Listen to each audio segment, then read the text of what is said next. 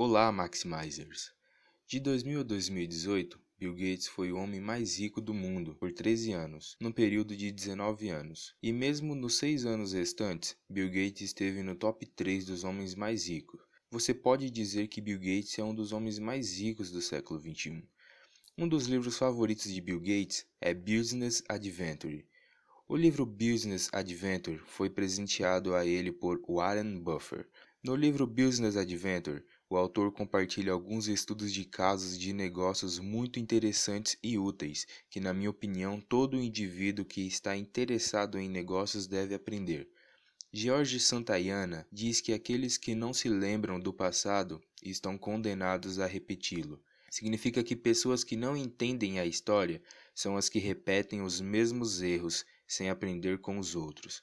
No entanto, Bill Gates nunca quis se tornar esta pessoa e ele sabia a importância da história, pelo menos no campo dos negócios. Portanto, A Aventura nos Negócios, Business Adventure, é um dos livros favoritos dele. Sendo assim, é importante entender a história, e assim como Bill Gates, devemos aprender com as lições de negócios do século passado para ter sucesso. Hoje, nesse podcast, compartilharei cinco estudos de casos, então vamos começar. Primeiro, Falling Sky o céu caindo. Desde 28 de maio de 1964, por três dias consecutivos, o mercado de ações sofreu um crash bizarro, onde o mercado enfrentou uma perca de 20 bilhões de dólares. Essa história no mercado de ações começou com uma coisa muito pequena. O motivo real de uma perda tão grande foi que o escritório de negociação estava atualizando o preço das ações manualmente, e por causa dessa atualização manual, houve um atraso de 45 minutos.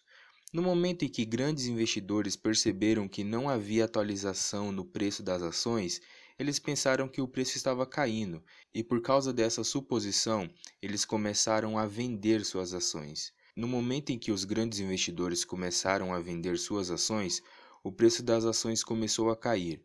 Com isso, quase todo mundo começou a vender suas ações, e por causa dessa reação em cadeia, em três dias consecutivos, o mercado viu uma perca de 20 bilhões de dólares. Por outro lado, as pessoas sabiam que o Index e Dow nunca podem ser menor que 500, e quando o índice atingiu quase 500 pontos, as pessoas loucamente começaram a comprar ações novamente. Como resultado, o Bang Panic começou, e a perca que o mercado viu em três dias foi recuperado em apenas um dia. Agora, todo esse incidente mostra que nós, humanos, muitas das vezes, por causa do nosso medo estúpido, tomamos decisões erradas. Na maioria das vezes, as pessoas pensam que as coisas estão piores, sem saber do que está acontecendo. A primeira lição é: nunca ter medo sem antes conhecer os fatos adequados. Segundo, Ford Edsel. Em 1950, a Ford queria fazer o Edsel, um produto emblemático no qual eles tinham muita esperança. Eles fizeram muitas pesquisas, investiram muito dinheiro e tempo e quase 350 milhões de dólares. Mas quando esse carro foi lançado, as pessoas acharam um dos carros mais feios de todos os tempos. Esse carro falhou e foi a maior falha do seu tempo. E essa falha aconteceu por três razões. Primeira razão: em 1955, a economia da América estava aumentando. As pessoas tinham dinheiro extra que podiam usar para seu conforto. Portanto, naquela época, as pessoas estavam interessadas em carros de médio alcance. Com isso, a Ford decidiu lançar o Edsel, mas a partir de 1958, em apenas três anos tudo mudou. O mercado não estava funcionando tão bem e as pessoas estavam interessadas em carros mais baratos, comparado com um carro de médio alcance. Segunda razão, havia grandes expectativas em relação ao Edsel. A expectativa era tão alta que quase se tornou pouco realista. Por isso, quando o resultado final foi lançado, as pessoas não gostaram nada. Terceira razão, não era de boa qualidade. Ocorreu um problema em sua quebra e aceleração. Isso significa que eles investiram muito tempo em pesquisa mas não investiram em qualidade. Três coisas que podemos aprender com essas razões é: a primeira, nunca pense que as coisas serão da maneira que queremos, elas nem sempre permanecem as mesmas. Segundo, Devemos sempre manter nossas expectativas sob controle. Não devemos ter expectativas irreais. Devemos ser realista. Terceiro, deve-se dedicar mais esforço à qualidade em comparação com a pesquisa que nos é ensinada por muitos livros de negócio. Terceiro caso, Piggly Wiggly. Piggly Wiggly foi a empresa de supermercado dos Estados Unidos, que foi a primeira a introduzir o conceito de autoatendimento no mercado e patentear. Foi o primeiro supermercado que introduziu carrinhos de compra e etiquetas de preços em todos os itens e também mantinha caixas de pagamento. Até 1920, o Piggly Wiggly estava crescendo muito rápido em todo o país, mas havia algumas franquias que estavam falhando em Nova York. Agora, vendo este fracasso, poucos investidores de Wall Street tentaram tirar proveito dessa situação. Ao criar um Barry Rand, que é algo que os investidores investem no preço das ações em queda para ganhar dinheiro, eles tentam fazer de qualquer forma que o preço das ações das empresas caiam ainda mais. Poucos investidores alegaram que Piggly Wiggly estava caindo, porque sua franquia de Nova York não estava funcionando, o que não era verdade. Agora, olhando para ele, o fundador da Clarence Sanders ficou muito zangado. Ele decidiu ensinar-lhes uma lição. Portanto, comprou suas empresas com 98% de ações, e por causa disso, o valor das ações aumentou de 39 para 124 dólares. Por causa disso, aqueles Barry Renders enfrentaram perdas e foram à falência. Os Barry Renders convenceram The New York Stock Exchange a dar-lhes algumas extensões pelo pagamento. Do outro lado, para tanto investimento, a Sanders enfrentou uma dívida enorme e enfrentou uma perca enorme e declarou falência. Hoje, sua empresa Piggly Wiggly é uma franquia desconhecida, conhecida por muito poucos. Se ele tivesse controlado suas emoções, ou se tivesse alta influência na bolsa de valores, hoje o Piggly Wiggly seria igual ao Walmart. Portanto, a luta, especialmente para se vingar, pode te destruir. Sendo assim, é melhor evitar ou não se tornar tão influente e poderoso. Quarto caso: Xerox Roller Coaster. Podemos ver que a história da Xerox tem três etapas. Primeiro, quando foi desenvolvido e lançado, Houve um tempo em que as pessoas usavam máquinas mimeograph para fazer uma fotocópia, o que não era nada fácil e nem barato. Por isso, as pessoas costumavam usar papel gigante e papel térmico sensível para fazer uma fotocópia.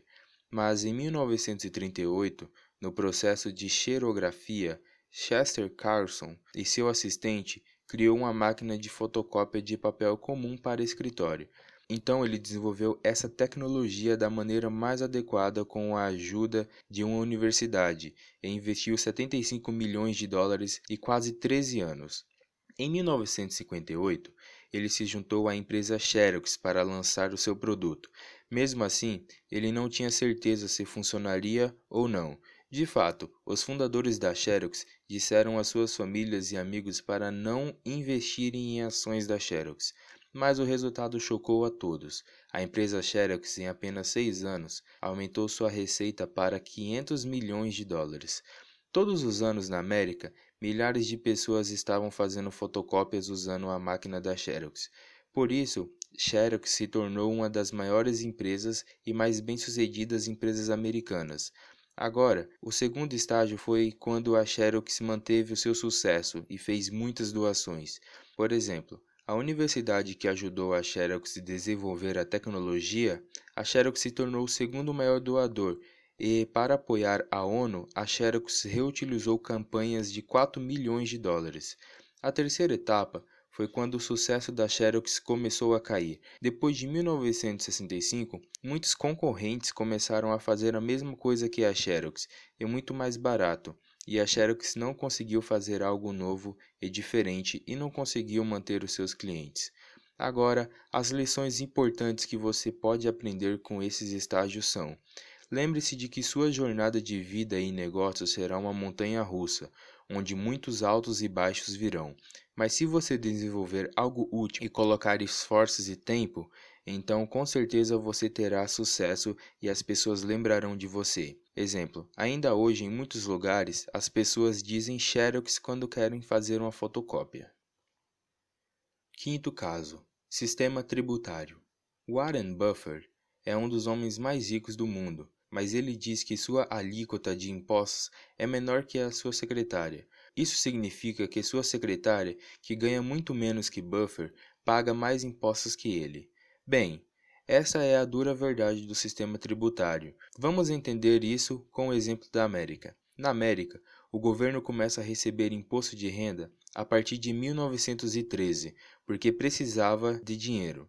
Enquanto iniciavam, seu principal objetivo era tirar dinheiro das pessoas mais ricas do país. Mas hoje as coisas mudaram. As taxas de impostos estão aumentando por causa da ganância do dinheiro. Os ricos antes eram alvo de impostos, mas hoje a classe média se tornou o principal alvo, porque as pessoas ricas se tornaram inteligentes e descobriram muitas brechas no sistema tributário para economizar seu dinheiro, considerando que as pessoas da classe média trabalham duro para dar uma grande quantia de imposto ao governo. Isso se tornou um sistema cruel, onde principalmente pessoas da classe média estão sofrendo. Agora, pode haver duas soluções para esse problema. Primeira, mudar o sistema tributário desenvolvendo ou adotando um sistema tributário melhor, o que é realmente uma coisa muito difícil de fazer, e a segunda solução é começar a pensar como um povo rico deve tirar proveito dos orifícios do loop do sistema. E como você deve fazer isso, que você pode aprender com o livro de Robert Kiyosaki, Pai Rico, Pai Pobre. Isso é tudo por hoje. Compartilhe esse podcast com as pessoas que têm interesse em negócio. Você já conhece o nosso canal no Telegram? Lá damos dica de gestão e de como maximizar seus resultados. Vou deixar o link na descrição. Entre lá, tenho certeza que você vai gostar muito. Não se esqueça também de nos seguir nas redes sociais e assine este podcast para não perder os próximos episódios. Espero você no próximo episódio.